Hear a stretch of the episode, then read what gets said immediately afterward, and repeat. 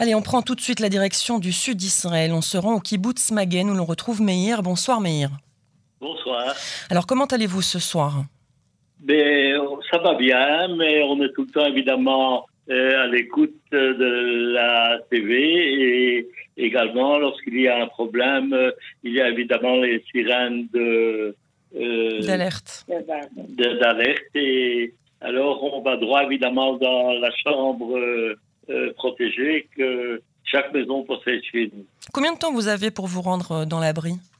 On a 15 secondes. 15 secondes, c'est pas beaucoup. Est-ce que vous êtes vraiment à proximité, on imagine? Ben oui, parce que on ne quitte pratiquement pas la maison. Hmm. Euh, on, nous, euh, on nous dit de ne pas se promener à l'extérieur, d'être toujours tout près de, euh, de la chambre à une distance convenable. Hmm. Vous avez eu beaucoup d'alertes depuis hier soir?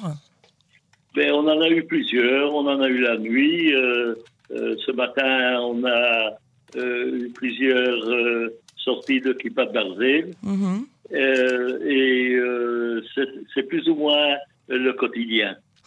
J'allais justement vous demander, est-ce qu'on s'habitue finalement à ce genre de situation ou pas? Euh, D'une manière générale, ou bien pendant les alertes?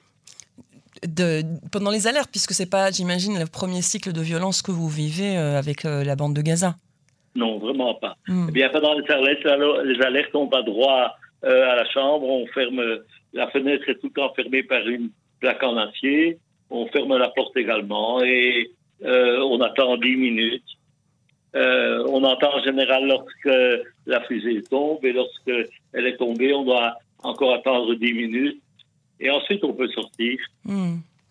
Alors, est-ce que vous avez songé à quitter euh, le kibbutz après euh, tous ces cycles, puisqu'il y a eu il y a un mois, il y a un an, il y a euh, quatre ans, il y a huit ans, il y a à chaque fois des cycles de violence, des affrontements avec le Hamas ou là avec le djihad islamique. Est-ce que vous avez un jour pensé quitter le kibbutz et vous rendre un peu plus au centre ou un peu plus au nord du pays? Non, écoutez, on est euh, depuis 66 ici, 1966, on est à Maguen et on n'a pas une seule fois songé à quitter, Hmm. pas une seule fois. Bah, écoute, Euh, et on n'en a pas l'intention non plus d'ailleurs. hmm. Et vous pensez quoi du fait que ce soit Israël cette fois qui ait ouvert les hostilités en visant euh, des commandants du djihad islamique dans la bande de Gaza? Mais je crois qu'on n'avait pas le choix, Hmm. étant donné que toute la région ici était complètement paralysée et on ne peut pas permettre à une organisation terroriste de nous tenir comme ça euh, sous la menace. Et euh, vous attendez quoi de l'armée euh, pour cette opération euh, Aurore? Je vous dire, j'attends surtout que ça se termine le plus rapidement possible, non seulement pour éviter tout dérapage, mais ensuite, au plus ça dure, au plus il y a des dangers que le Hamas intervienne, et alors ça devient beaucoup plus compliqué. Hmm. Et donc vous craignez que le Hamas rentre euh, également dans ce cycle de violence cette fois-ci? Mais en effet, euh, je sais, parce que ça prend une toute autre dimension. Hmm.